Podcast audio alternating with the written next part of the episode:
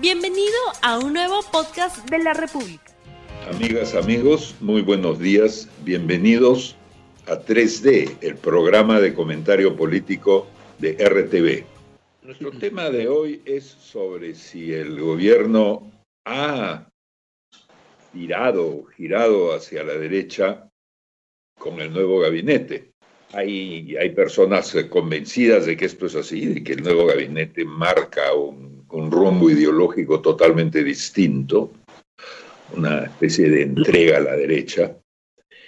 El propio primer ministro cateriano ha salido a decir que no hay tal y de que su presencia no significa un giro a la derecha radical, que es una nueva categoría, además se solía decir extrema derecha, ¿no es cierto? Y hay otras personas a las cuales esto no le, no le parece. Eh, los comentarios de la izquierda son evidentes, sí están convencidos de que aquí algo fundamental ha cambiado. Todo esto supone que antes Vizcarra no estaba en la derecha o que estaba en la izquierda. Las pruebas de esto último eran un par de ministros que tenían una trayectoria izquierdista. Hay mucha trayectoria derechista entre los ministros de, del gabinete cateriano, porque incluso en este programa Cateriano ha sido ya acusado de, de ser una especie de continuador o emisario del humanismo, al cual justamente o no nadie asocia con, con la derecha en, la política peruana. Uh, ¿Cómo entender esta esquina con semáforo en la que hemos entrado? Bueno, una cosa interesante que plantea es el gobierno de Vizcarra era de izquierda. En realidad Vizcarra no tiene ninguna ideología y por razones eh, políticas se izquierdizó un poco. Creo que una cosa muy importante fue eh, la pelea con el Fujimorismo. Cuando Vizcarra emprende, a partir de julio del año 2018, una pelea a muerte con el Fujimorismo, las izquierdas lo empiezan a respaldar.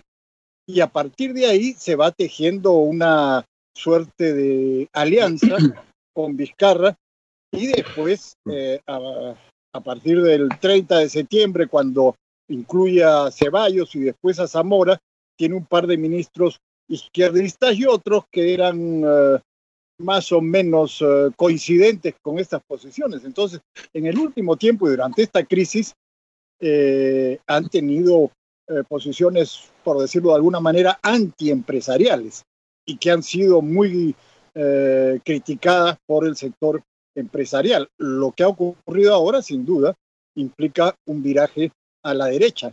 Eh, han salido los ministros izquierdistas, han salido las ministras que trabajan en la reapertura de la economía y han entrado otros que aparentemente van a tener un giro distinto. Entonces, eso me parece claro. Ahora, por último, lo que tú dices del humanismo que no es considerado un gobierno de derecha. En realidad, Humala era un hombre de izquierda hasta que llegó al poder.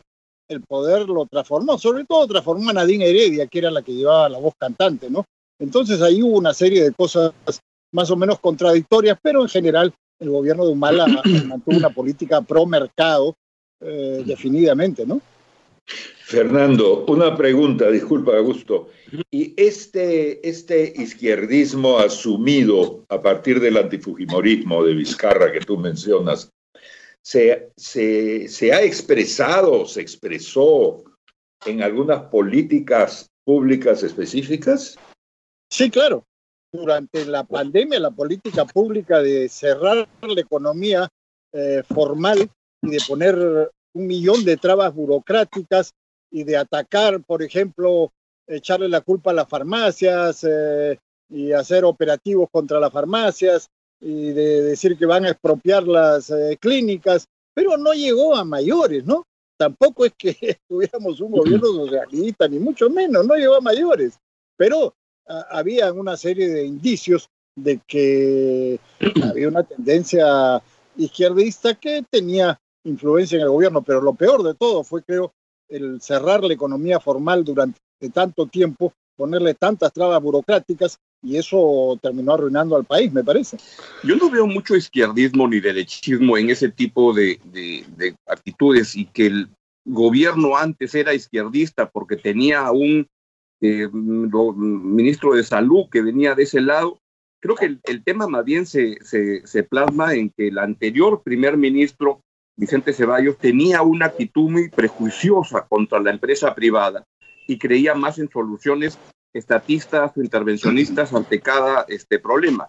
Y eso se plasmaba en visiones, por ejemplo, que hace un año y medio propuso crear, que sería estupendo que el Perú tuviera una aerolínea estatal, pero yo sospecho que, que mi no es tampoco tan derechista como creen, y creo que el único ista que él puede tener es el del fugi, el antifugiaprista, digamos, pero hasta eso lo ha prometido poner en modo hibernación mientras sea este premier y lo que hay es algo que le viene bien al gobierno de tener una relación más de cooperación que de antagonismo con la, con la actividad privada, con la inversión privada, que puede tener una, un resultado bueno. Un solo ejemplo. Ayer en la entrevista que le hacen en Cuarto Poder a Cateriano, le hacen una pregunta que a mí pareció terrible y que él la, la torió con mucho cuidado y que no le preguntaron bien, pero le dijeron si es que él ya había dado la disposición de que Sauder pudiera donar oxígeno en Arequipa el anterior premier no lo había permitido. Cuando llegas a ese tipo de prejuicio, y él no respondió eso, no que se fue por otro lado. Si eso fuera verdad, eso ya no es izquierdismo ni derechismo, es este tontismo. Bueno, bueno, pero entonces nos estamos quedando en la versión tuya, Augusto, simplemente en, gestos direccionados hacia sectores en los cuales la, ideología es eh, eh, secundaria, pero no tenemos hasta ahora mejores categorías para describir las cosas, tengo la impresión, que este, este esta cansada dicotomía de, de izquierda-derecha. Pero volvamos sin la ideología. Podemos ver de aquí en adelante una, una actitud más próxima a, la empresa privada, porque los argumentos de Fernando no son argumentos no son argumentos de, de, voluntad ideológica, tengo la impresión, son argumentos de eficiencia, ¿no es cierto? De eficacia, de mm. no hacer lo que había que hacer en su, en su opinión en ese momento. Em, es verdad que em, los empresarios están aplaudiendo. ¿Sabemos por qué están aplaudiendo? ¿Están esperando algo, algo específico? Porque el, el gabinete, el gabinete Ceballos, con todo lo que se le puede criticar, ideológica y prácticamente, ha sido el gabinete bajo el cual se ha soltado toda la plata que fue posible para la asistencia social, en el cual se ha soltado créditos blandos para la producción y la empresa privada, ¿no es cierto? Durante el cual el Banco Central de Reserva eh, se ha portado, ¿no es cierto?, como un comisario ruso de los años 30, ¿no es cierto?, imponiendo tasas de interés y cosas para la emergencia. Muy bien en ese caso. ¿Qué viene ahora? ¿Qué tiene que hacer el gabinete y el gobierno en general para demostrar que es o que no es un gabinete y un gobierno de derecha? ¿Existe esa posibilidad? O haga lo que haga, Yo me siempre habrá alguien que lo pinte de ese color. Yo me adelanto a responder que lo que tiene es que junto con promover la inversión privada tiene que dar gestos y actitudes reales de que la protección de los consumidores y la protección de los pacientes en este tiempo no es un tema que se deja de lado y al contrario se refuerza la, la, preocupación. Pero ¿hay alguien que le esté pidiendo eso? Que descuide al sector popular y que no refuerce los recursos para seguir combatiendo la pandemia. Tengo la impresión pues. que eso es una coincidencia nacional. Nadie lo dice o nadie se atreve a decirlo, por lo menos. Y el Banco Central no es que uno, uno pueda decir que es un banco capturado por la, por la, por la CGTP, ni, ni, no, este, y sin embargo está haciendo lo que tiene que hacer con mucho pragmatismo en un momento tan complicado como es. Claro, ese es un tema interesante. Tú decías, eh, Mirko, que durante el periodo de Ceballos se habían dado todos estos créditos y, toda esta ayuda a las empresas. Eso es básicamente lo que hizo el Banco Central. O sea, el Banco Central, eh, Julio Velarde, es el que eh, planteó los temas, planteó las ideas, planteó los mecanismos y presionó para que eso se llevara adelante. Y ciertamente tuvo en la ministra de Economía una aliada hasta donde yo sé, un tanto débil, pero una aliada finalmente. Entonces, por eso sacaron todas estas cosas adelante. Eh, y eso ni Ceballos ni Zamora, digamos, pudieron impedirlo. Probablemente no le gustaba mucho. Pero lo que viene ahora, en efecto, es un problema de gestión, ¿no? Cómo mejorar la gestión, que en mi opinión ha sido muy mala en muchos aspectos, cómo mejorar la gestión para empezar a sacar el país adelante. Entonces ahí eh, espero pues que, los nuevos ministros que han entrado sean capaces de hacerlo mejor que los que estuvieron antes. Eh, el esquema de izquierda-derecha, en efecto, en, las últimas décadas se ha ido difuminando, pero de todas maneras no es útil. No es clarísimo que los empresarios están contentos con lo que ha uh, ocurrido y que los más recalcitrantes izquierdistas están en, eh, en desacuerdo. Pero eh, finalmente lo que valdrá para el gabinete cateriano es la gestión. Y no sé si le interesará mucho. Bueno, de repente le interesa porque tiene muchos aliados todavía en el lado de la izquierda. Le interesará que no lo etiqueten con, esta. Eh, no, lo etiqueten como de derecha. Pero eh, eso finalmente es secundario, ¿no? Las etiquetas que le puedan poner. Yo creo que la gestión va a ser lo más importante. Ahora, con una campaña electoral cerca, es muy importante qué cosa siente la población respecto del cambio, ¿no es cierto? Mm. Un gabinete eh, pro, vamos a llamarlo, pro sector privado, ¿no? Y, alejado del estatismo, va a influir en la, en la conciencia pública respecto de qué cosa sería un buen gobierno a partir de abril del 2021?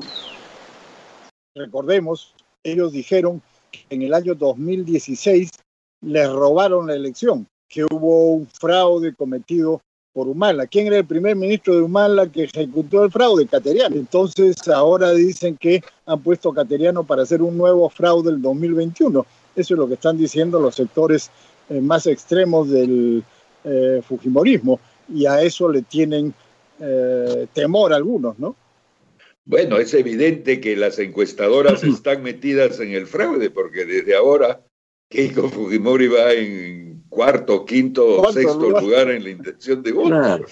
Sí, pues o sea, hoy en día el, el, el, Fujimorismo y el APRA ya no son lo que era antes, pero el Fujimorismo y el APRA podían ser la, la derecha en realidad en el, en, el, en el país hasta el año 2017 hoy en día casi ya no tienen ningún peso. Cuando el otro día veía al día siguiente de, la, de, la, de que había jurado el gabinete cateriano y entrevistaban a, Jorge el Castillo, yo pensaba, no sé, más representativo es un dirigente del, Atlético Chalaco hoy en día que, un dirigente del APRA como Jorge del, Castillo. Y el peso del Fujimorismo del APRA es casi ya nulo, ¿no? Ahora, una acotación respecto al antifujimorismo de Cateriano me parece que el mismo día que juramentó tuvo una entrevista en Canal N en la noche y volvió a repetir la misma cosa de siempre, que el Fujimorismo es una organización criminal, etcétera, etcétera. Entonces, creo que en el fondo no ha cambiado. Naturalmente, en el cargo que ocupa tiene que guardar ciertas apariencias, pero creo que sigue pensando lo mismo. Y creo que los Fujimoristas, a pesar de lo que puedan decir a veces algunas eh, palabras conciliadoras, también siguen pensando lo mismo de él, ¿no? Pero eh, estamos todavía en los primeros días y entonces todo el mundo trata de no aparecer como muy confrontacional, pero en realidad en el fondo lo son, ¿no? Y apenas puedan van a hacer lo posible por atacarse ferozmente. Entonces todavía podemos ver un, uh, una, una batalla, porque ya no da el tiempo para grandes guerras entre el liberalismo, que yo siento que es más o menos lo que, lo que representa Cateriano por su trayectoria, ¿no es cierto? Entre el liberalismo político y los partidos de, raíz más autoritaria. Esto podría ser uno de los ejes porque alrededor hay una inmensa cazuela, ¿no es cierto?, donde hay partidos que están en algún punto del medio y, enormes partidos como el partido del señor Acuña y otros que casi no tienen ideología, que no tienen vela en, el debate, en el debate ideológico. ¿Qué va a pasar ahí? Este debate eh, Keiko Kuczynski, digamos, que viene del 2016, ¿se va a volver a comer la política peruana? No tiene que ver con el autoritarismo, creo yo, ¿no?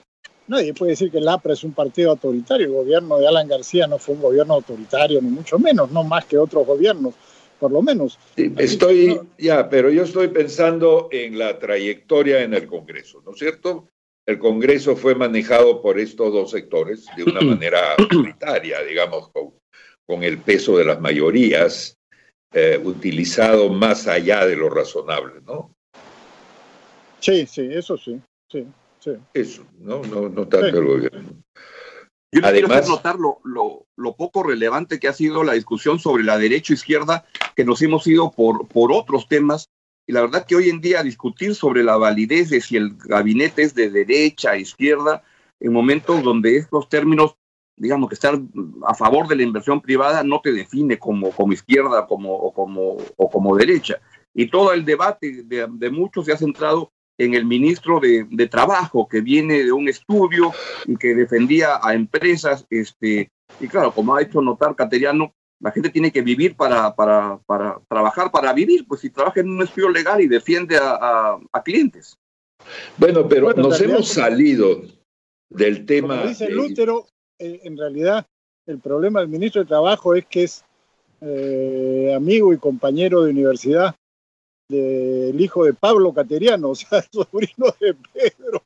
Ya, pero ¿cuál es el problema con eso? Ya, ya eso es hilar muy fino, ¿ah? realmente realmente, ¿no? No, yo quería precisar que el tema eh, de izquierda-derecha, que nos hemos salido de él, ¿no es cierto? Un poco a insinuación mía, porque en realidad ese, ese tema en sí mismo puede no ser importante, pero añadido al cóctel electoral que ya se viene, sí puede ser decisivo, ¿no es cierto?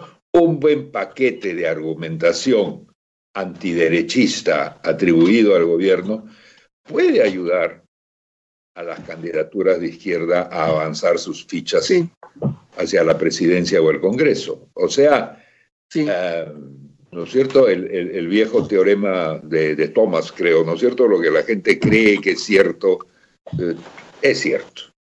Termina siéndolo. Claro. Sí, así es. Bueno, y aquí con con lo cierto en, nuestras bocas, nos despedimos de, este programa, ah, esperando que en el futuro el, gobierno dé nuevos giros en direcciones eh, inesperadas, porque eso produce mal que mal debates eh, nuevos e interesantes. Con ustedes hasta este miércoles a las 8 y 20 de la mañana. No lo olviden, difundan este programa a sus amigos de izquierda y de derecha. No olvides suscribirte para que sigas escuchando más episodios de este podcast.